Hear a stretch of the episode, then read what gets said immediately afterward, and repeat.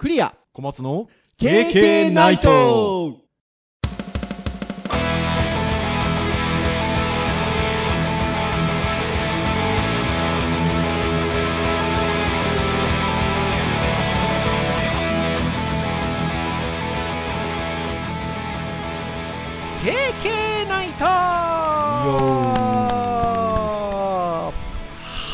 ことで274回の配信でございます。お届けをいたしますのはクリアとはい、小松です。どうぞよろしくお願いいたします。はい、よろしくお願いします。はいということで12月ももう半ばになってきているかなというところでございますけれども、前回はあのシリーズものということで、えー学習漫画の回でございましたけどみんな漫画好きですね あのいいねがうんああの SNS 系に投稿して配信されましたよってやつ。いやーいいねつきましたよ。まあまあ、わかりやすいですからね。で普段ねいいねしてくださらないって言い方するとなんか聞こえ方があれなんですけど。なかなかおおこんな方もひょっとして聞いていただけてるの？もしくは興味を持っていただけたの？っていう方がねいいねつけてくれてたりとかうんやっぱり漫画はそれだけ日本の文化でございますよ。はい引きがいいというところでございますけれども。前回話してても楽しかったですしね。長くても40分オーバーぐらいでは終わろうと思ってるので そんな感じで話はしてはいますので多分ね話そうと思えばねいくらでもあの 読んでない漫画についてこれ面白そうですよねっていうトークでもいくらでも多分できたはずですよねまあまあまあ、そうですね。間延びはしちゃいそうですけど、まあそうですね。そう。なので、いやー、あの、楽しい回だったなと思います。だって、僕なんか読んだことがある本1冊しかなくて、小松先生ね、あの、購入されたものも含めて5冊ぐらい作品読んでって感じなんですけど、まあ、私が1冊でよく喋ることと思って。そうですね。全体的なところで言うと、大体前半の4割5分ぐらいは、そその辺の話まで来ましたかねらね。え。でもなんか、そういう収録をして、ちょっと意識をしてるからかなんなのか、ニュースなんかを見てても、まあ、あの学習漫画以外にも、書店の店員が選ぶこれがね、面白い漫画だみたいな、うんそういう系もやっぱこの年末は割と発表されてましたね。ちょうどその1年のやっぱ12月なんで締めくくりみたいなところで、なんかそういう別の情報も結構出てたので、うん。うん、やっぱそういうの見てもやっぱりだから漫画ってやっぱ一つの日本の中の文化の一つとして根付いてるし、先週小松先生がね、配信の中でもおっしゃいましたけど、本当に今いいろんな出版社がいろんなもの、テイストの漫画を出してるので、積極的にどんなのがあるのかなって見ていくとなんか新しい出会いがあってうん。面白いなっていうふうに思いましたね。ぜひぜひ皆さんも漫画読んでみてくださいませと いうところでございますよ。はいさて、じゃあ本日はということで何のお話をしていこうかなっていうところなんですが、いわゆるターンって言いましょうかね。カテゴリーとしては今回ウェブ会なんですよね。はい。はい。ということで、何をお話ししようかなっていうところなんですが、もうね、皆さんお待ちかね、持ちかね？はい、ね。はい年末のウェブ会で言ったらもう、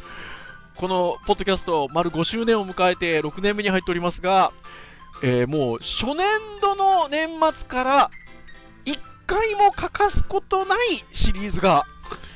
ございます。はい。もうあの、なので、今年もそれいきますよということで、何かと問われたら、いきますよ。久々タイトルコールで、これ多分エコーかけていただいて。クリエイティブ業界と健康！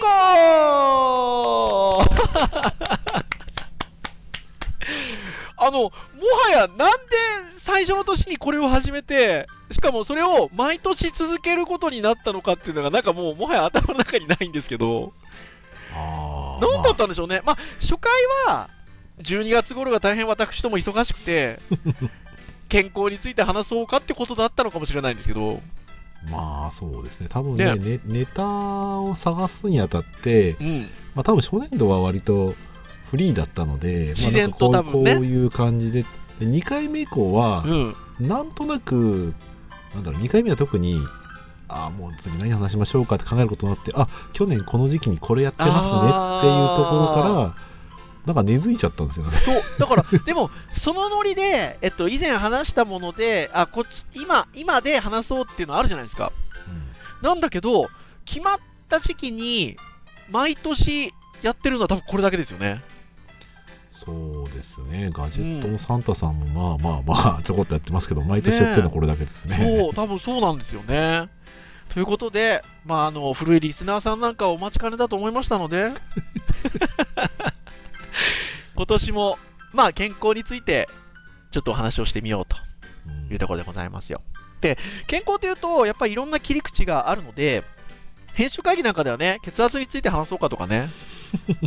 あとはリアルすぎてあれだなって話ですよね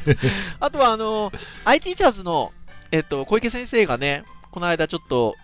えー、なんちゃらクライシス。40代、50代になってくるとちょっとね、あの、気持ちの面でね、焦燥感などが生まれてくるっていうミッドライフクライシスでしたね。なるなる、はいなるなるなりますよね。なるなるなんか僕なんかは、あの、その話もしますかなんて、ちょっと言ったりもしたんですけど、うんはい。まあなんか、どっちにしろ、ちょ、重くなりそうだったんで、そう、またなんか別の機会にというところで、今回は、じゃあ何の話するのかっていうと、やっぱりうちのポッドキャストといえば、睡眠ですよ。うん睡眠。まあななんだかんだ何回も見てますもんねそう。なので、ちょっと睡眠をテーマにお話をしてみたいなと思っておりまして、はいで、あるコラム記事を見つけまして、それが、えっと、何かと捉ええー問われたら、えーオムロンさんですね。医療機器メーカーという言い方でいいのかな？うんまあまあまあまあそうですねね。で、オムロンさんのあのウェブサイトに、健康コラムレシピっていうカテゴリーのページがあるんですよ。うん、で、まあ本当にいろんな健康や、えー健康に関するね、コラムがたくさん載っているあのページで、あのそれもいろんなカテゴリーがあるんですよね。うんそれこそ血圧とか、はい脳に関することとかいろいろあるんですけど、その中に睡眠っていうカテゴリーがありまして、で、その中にもいろいろなんか興味深いのあるんですよね。うん。記事としてね、時間も大事だけど質が大事だよとかね、うん。もうほんとね、あのいろんなあのコラムがあるんですが、言うてもほら、クリエイティブ業界と健康と銘打っておりますから、はい。はい、何かこう、クリエイティブ系に絡むものでコラムがないかなっていうことで見ておりましたところ、ありましたよ、小松先生、ブルーライト。まあ特にデジタル系のねクリエイティブははいそうですねそうですよね。ということで、えー、ブルーライトと睡眠ということで言うと、えーこのコラムがございました。体内時計に影響するブルーライトというコラムで、はい。えーまあ、睡眠と、えーブルーライトに絡めたコラムが、えっとございましたので、ちょっとこのコラムをですね、えー参照しつつ、経験なりに、ああだよね、こうだよねっていうお話を今日はちょっとしていこうかなと。はい。いうことでございますので、まあ、ぜひあの皆さん、あの、オムロン、健康コラムぐらいのキーワードで検索をしていただくと、多分、えー健康コラムのカテゴリーページに最初飛ぶと思うので、うん。そうしましたら睡眠からブルーライトでたどり着いていただけると、はい、いいかなと思いますので、まあ、ぜひね、あの、こまごま一言一句、あのーお話はししませんので、ぜひあの、興味のある方、お時間があるときにオムロンの、えーウェブサイトご覧になってみてくださいませと。はいはい。というところで、じゃあ、行きましょうかね。まず、えー記事の始まりがこうなっております。先進国の中で睡眠時間が最も少ないのは日本人だと言われていますということで。うんそうなんですね。な、なんでなんでしょうかね。うーんまあ自分たちのことなんでね。比較もできないですけどねなかなかね。まあまあそっか、でも起きてるイコール仕事ってことでもないのか。まあし、なんか、仕事熱心だからなのかなって思ったりもしたんですけど、うん。別にね、仕事してるから起きてるってことだけでもないですもんね。そうですね。うん。まあ極端に寝ない人がもしかしたら多いのかもしれない、かもしれないないですよね、平均ということなんでね。っていうところなんですが、まあ、IT 機器の普及によっていつでもどこでも情報にアクセスできるようになって、まあ、人とのコミュニケーションもバーチャルになっているようですということで、特にね、まあ、この記事自体はこのコロナ禍においてっていうことでの記事ではそもそもないと思うので、はいはい。あの、まあ、今はなおのことですよね。うんなかなかちょっと直接外に出て会ってっていう感じじゃない今ちょっと状況ですので、まあ、なおのこと、まあ、バーチャルなコミュニケーションということになってくるのかなっていうふうに思うんですが、はい。で、まあ、これなのかなと思うんです。ひょっとしたらさっきの問いって、日本人が一番少ない。日常生活が便利になるほど起きている時間が長くなり、睡眠時間が短くなってしまうという方も多いのではないでしょうかということで。うんわかんないけど、日本って便利なんじゃないですか、ひょっとしたら。ああねまあそうですねなんかそんな気もしますよね。まあある意味、うん、娯楽って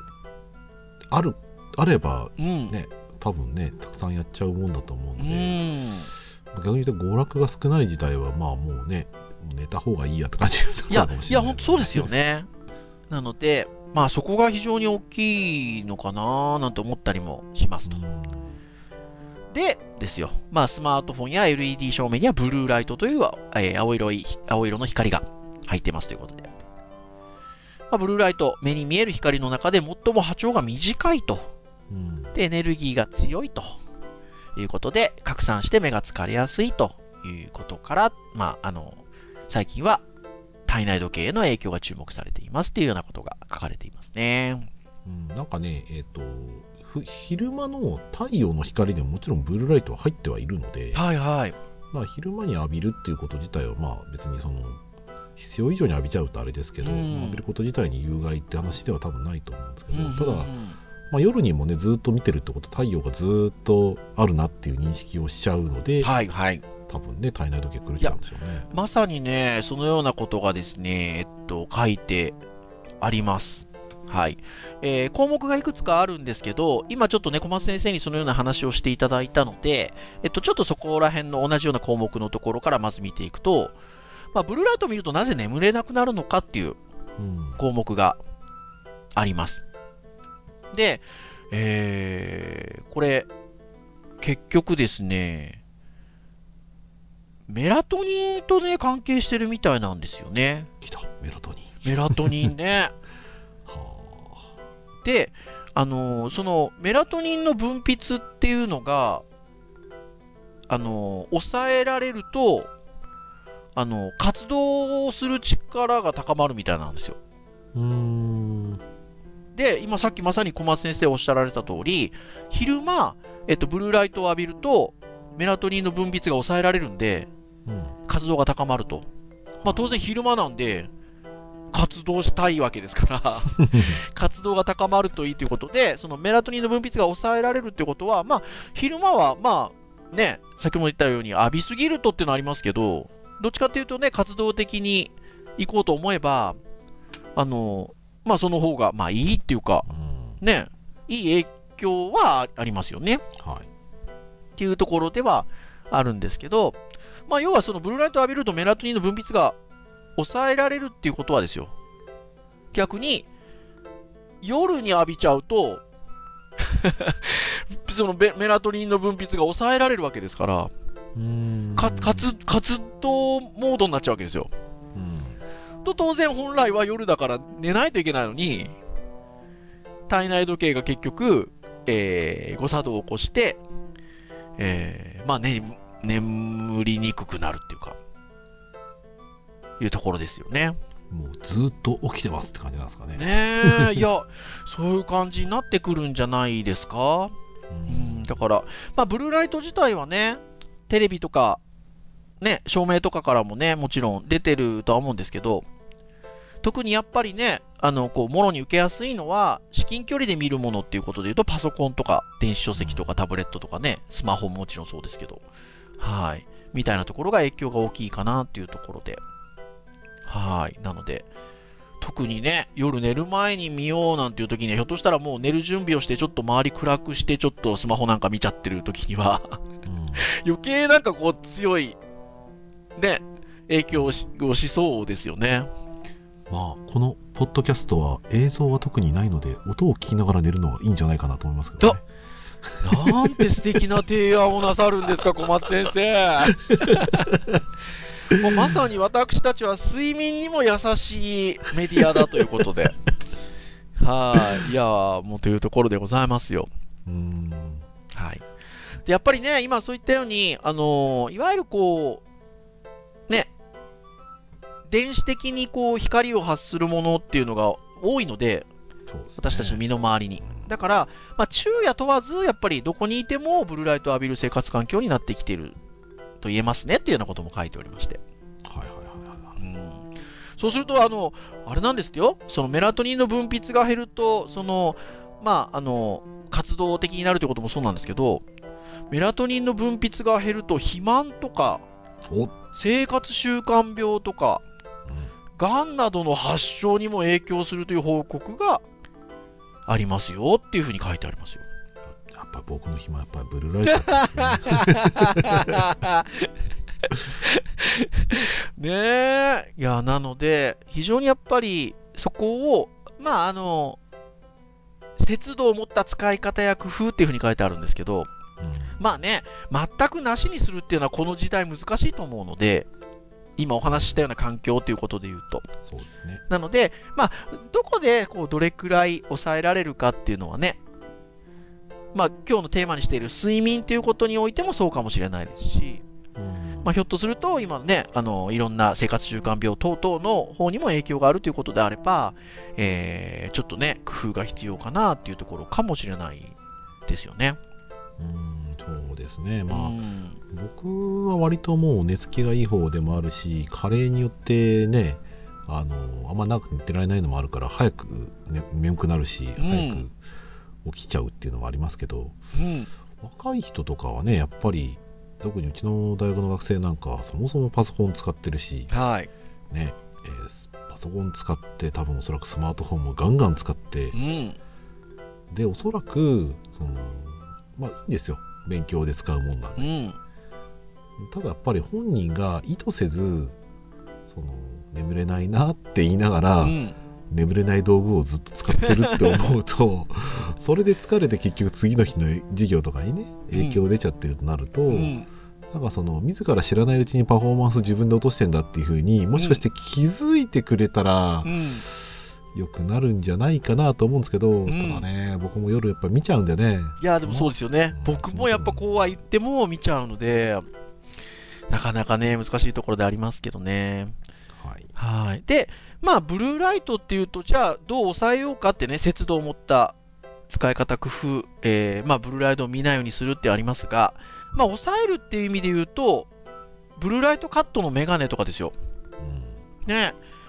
で、ブルーライトが睡眠のリズムを崩すっていう、えっと、項が、このページに、カテゴリーがあるんですけど、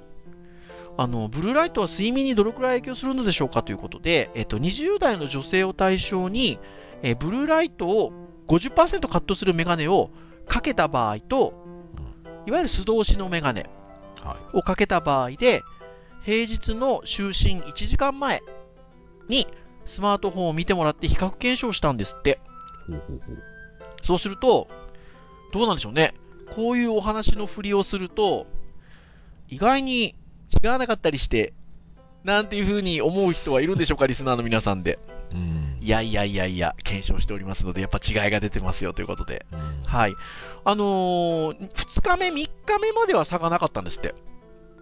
お まではって言ってることはあれなんですけど、ということはあれなんですが、4日目以降になるとやっぱり影響が出てきたということで、うんえー4日目以降になると素通しのメガネでは総睡眠時間が減ってくると。うんで、目覚めないで寝ている最長睡眠時間も短くなっていくと。はいはいはいこれがまた一つ、ああ、そうなのねと思うんですけど、さらに昼間の元気度を調べたところ、ブルーライトの素通しメガネでは、午前中の活動度が低いとうんいうことですよね。ねコロナじゃないですけどその瞬発的にそのうん。あーなんかこれのせいでいきなり悪くなったって分かっちゃえばすぐにやめられるんでしょうけど、うん、3日4日連続でやって4日目ぐらいにねああ、じわ確かにね。じわーっときちゃうとその何がきっかけで悪くなったかっていうのがすごく分かりづらいですそうですよねだ。って1日目2日目同じことしてるんですから、うん。うん確かに。でも、それが今度だから気づかないところで積み重なってくると、結構、だが違ってくるってことですよね。そうだからね僕もねブルーライト買おうと思ってますよ、あ、ブルーライトのカットメガネ？うん、ああ、いやでもね、そうだから、まあ、おかしなもんで、ブルーライトを浴びてメラトニンの分泌が抑えられること自体は活動的になるはずなんですけど、そうですねあのそういう生活をして睡眠時間が良結局だから良質なものが得られないことによって、昼間の元気度が落ちてるっていうことですよ。そう、だからね、やっぱりでも、そういう意味で言うと、まあね、先ほども言った通り、なかなかその、絶対的になしにするっていうのは生活環境的にも難しいので、やっぱりこういうね、ブルーライトカットのメガネなんかを導入するのは、あの、一つの方法かもしれないですね。そうですね。あれなんじゃないですか？あのーまあ、小松先生ご自身もそうかもしれないですけど、お子さんなんかもね、見る機会多いでしょうから、そうなんですよ、うん。僕もちょっとねやっぱね心配してまして、うん、うん、特にやっぱりあの今コロナの影響もございまして外で遊ぶ機会もなかなかはいはいはいはい。やらせてあげたくてもなかなかしづらい状況でもあるので、うん、だからね小学生で、ね、例えば音声通話でゲームいやいや早いんじゃないの？大学生ぐらいじゃないの？と思ったんですけど、うん。どうしても今それぐらいじゃないとねコミュニケーション使った遊びがちょっと難しいってことでやらせちゃうんです。やらせてるんですよ少し、はいはいはい。ちょっとねあの楽しみが増えたりコミュニケーションの勉強になったりはしてるのでうん。いいんですけど、うん、ただやっぱり、うん、ブルーライトはたくさん浴びちゃってると思うので、うん。ちょっと次の日やっぱ学校とかで心配なんですよ、はいはいはいはい。さっきの話ですもんね、結局ね。はあ、時間決めてやったりしてるんですか？じゃあ。そうですね。多分うん。うちは比較的他の家と比べたら割ときつめという噂ではあります、ね、ちなみにあの、お二人お子さんいらっしゃるんですけど、視力はそもそもいいんですか、あー上の子は良くないですね。ああ、そうなんですね。ひょっとするとね、だからその場合にコンタクトしてたり、メガネ、もともとしてたりするとね、合導入しやすいかもしれないですけどね。で逆にあの、視力いいとね、そのためのメガネっていうことなんでね、そうなんですよ。なかなかね、またね、うん、かけ慣れてる、慣れてないみたいなね、ことも出てきますよね。そうですね。うん、あ私、もうだいぶ前なんですよ、5年ぐらい前とかに、もっとかな、ブルーライトカットメガネ買って、で、私、目いいもんですから、いまだに。なので、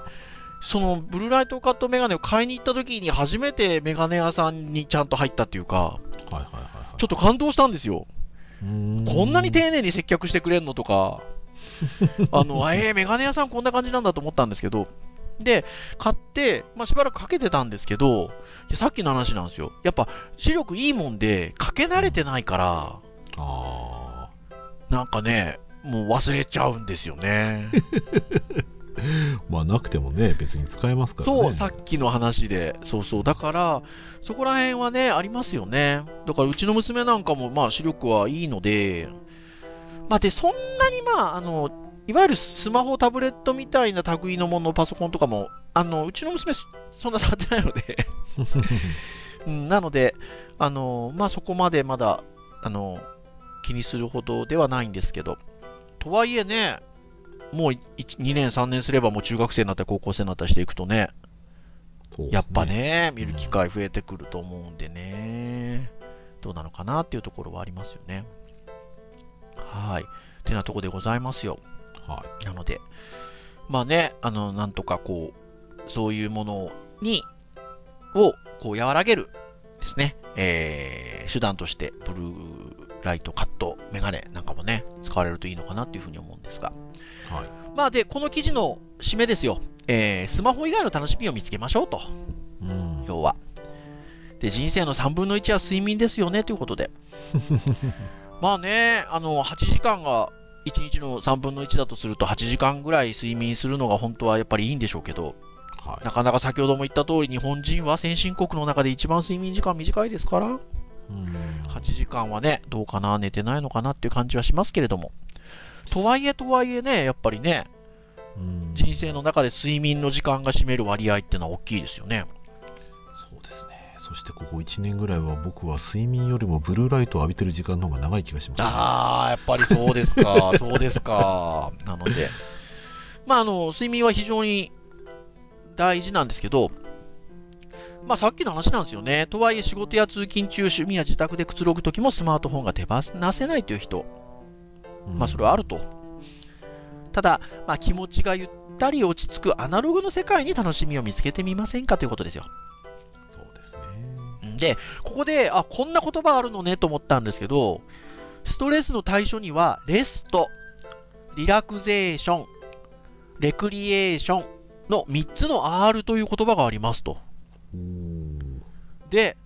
でもさっき小松先生がね、えっと、前半の方で話をした、まさにこれだと思うんですけど、楽しみであるレレクリエーション。うんまあ、このレスト、リラクゼーション、レクリエーションのうちのレクリエーションってまさにこう楽しむことじゃないですか。はい、そこにやっぱスマホが用いられると今、うんそれが眠れないマイナスの要因になっていると。やっぱ楽しいことをしようと思った時にやっぱね、なかなかやっぱ今の日本だとっていうとこですよね。もうねつい最近のねガジェット界でもねオキュラスリオキュラスリフトとかねバリバリがそうですよ まさにですよ。逃げられないっていうね。というところで、やっぱりあの、す特に就寝前はね、スマートフォン以外でストレスを解消してほしいっていう、まあ、あの、専門家の方のアドバイスですよ。うんで、何すんのっていうことで、ここですごいですよ。例えばですよ、アロマテラピーで香りを楽しむ。うんお気に入りの筆記用具で塗り絵をする。楽器を弾くことも良いと。ねどうですか、小松先生。どれいきますか？そうですねまあまあちょっとちょっと毛色違うところで言ったらプラモデル作りたいぐらいかああそれはありですよ。なうんあとはほら、私どもの今年のポッドキャストで言えば、ペーパークラフトやるとかね。そうですね言ってましたね いうところですよ。はーい。まあ、お気に入りの筆記用具で塗り絵なんかもね、いいなと思いますけどね。私とも文房具会でお話ししたりしてる。文房具会っていうのはないですけど、はい。文房具の話したような会もありますけれども。うん。まあでもあれですねあの多分日々の楽しみって僕なかなかやめられないと思ってるんですよはい。なんだけどやっぱトータルで考えた時にまあその長い目で影響が出てくるものっていうものがあるっていうものは、とりあえず皆さんし知っておきましょうよっていうところだと思うんですよねい。や、ほんとそうですよね。うん、でなんか影響出てるなって言ったら因果関係ってやっぱりどうしても近いものでうん。考えちゃっうて、ん。なんで今まで良かったのにこれがダメなのっていう風な発想にやっぱり関わらないあのつながらないと思うんですうよね。ん。うんねコロナもね結局そのすぐに発症しないとかね、はい。うん、っていうところも、まあ、強引につなげるつもりは全くなくてですね、うん。やっぱり因果関係がやっぱり弱いとどうしてもそこってなんだろうな危機感を覚えにくいといううか、ん。まあ多分ねそういう意味だとこういう健康会で言う話としてははい。ねやっぱ皆さん長い目でうん。健康を見ましょうよっていうところはありますね。いや、本当にそうだと思います。で、まあ、締めとしては、多忙で食事はコンビニの弁当、家では寝るだけという人には何か一品自分で料理をしてほしいと。で、そうすることによって、まあ、何にしようかなって考えるだけで仕事が忘れられると。うんそういう時間があった方がいいですよっていうようなことが書いてあるというところで。はい。なので、まあ、あのまあ、極端が僕良くないとやっぱ思うんですよね。だから、その、悪いからって言って、もうなんか何でもかんでも立とうとすると、やっぱそこは難しい話で、今の生活環境的にもそうですし、その、レクリエーションっていうところに絡んでるっていうところで言うと、やっぱ楽しみが欲しい時代なので、そうですね。ただ、そういった中で、だから全部カットするわけではなくて、ただ、本当そういうことがあって、ちょっと今までよりも意識してみようよっていうところですよね。うん、小松先生言っていただいたように、それで、そこでなんか長期的になんかね、考えていけば、うん、逆にそれがなんか一個一つ何かアナログなことをやるっていうことをやって、それがこう、習慣で、ね、楽しみの一つとして習慣になってくると、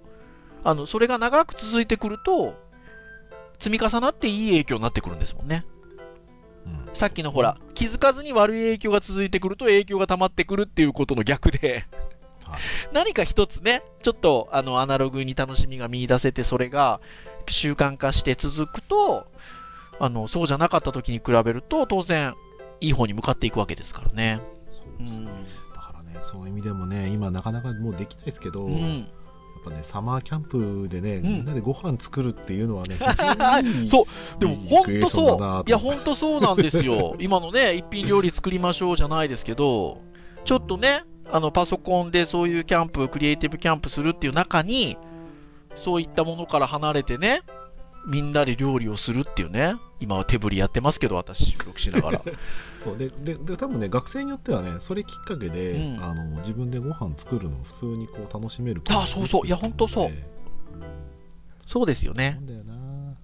で、そういう体験がまた、あの、デジタルクリエイティブに生かされていくんですもんね。そうそう。大事大事。ほんとそうなんですよ。だから、特にね、今そういう意味で言うとね、あのまあ、あの、離れたところでコミュニケーションを取るっていう意味においてもね、デジタル機器っていうのはちょっと手放せないものになってますし、はい、というところではあるんですけど、まあね、そういったことも、あの、しょうがない部分はしょうがない部分として、まあ、あの、受け止めつつ、えー、まあ、考えていくと、結果として、良い睡眠が得られると。いうことですよ。KK ナイトは、徹夜を推奨しません久しぶりに。今年今年はだいぶボロボロでしいや、たけど、ね、ボロボロですよ。もうこの12月、死も走る12月、私散々ですよ。あの、徹夜してないかって言われたら、もう、あの、まっすぐ目を見て、うんとは言えないですよ。僕12月はしてないですよねあ、じゃあ僕、その点では小松先生に負けてますね。はい、というところでございます。なので、まあぜひね、あの堅苦しいことではなくて、まあちょっとね、あの、この KK ナイトのこの時期に毎年6年間話してるっていうところで言うと、この6年間のこの、この1年間の中のこの時期に、ちょっと1回だけ皆さんも考えていただくっていう、そう大事大事。はい、ところじゃなかろうかなっていうふうに思いますので、まあそういう意味では、私どもは12月、来年も再来年も、えークリエイティブと健康についてはお話を続けていきますよということで、そうですねはい、えー今日の締めとさせていただければなというところでございます。はいはい。KK ナイトは毎週木曜日に配信をいたしております。えー公式サイトアクセスをしていただけますと、プレイヤーがサイト上にございますので、もうあの、アクセスして直接聞いていただくことができると。ただし、えー Apple Podcast 等々の購読登録サービスで購読登録をしていただけますと、配信されるや否や皆様の使用している端末にダウンロードされますので、お好きなタイミングで聞いていただけるというところでございます。えー274回目の配信ということで、まあ、いろんなテーマで、えー5年以上お話を続けてきておりますが、まあ、今回のようなシリーズ回みたいなものですと、まあ、前回もそうでしたが、えー昔と聞き比べていただくなんていうね、ことも楽しいんじゃなかろうかなというふうに思いますので、はい、ぜひ新しいもの、古いもの、ご興味のあるものから、ながら聞きでも結構でございますので、聞いていただけると、経験喜びますということでございます。それでは、以上といたしましょうかね。お届けをいたしましたのは、クリアと。はい小松でしたそれでは次回275回の配信でお会いいたしましょう。皆さん、さようなら。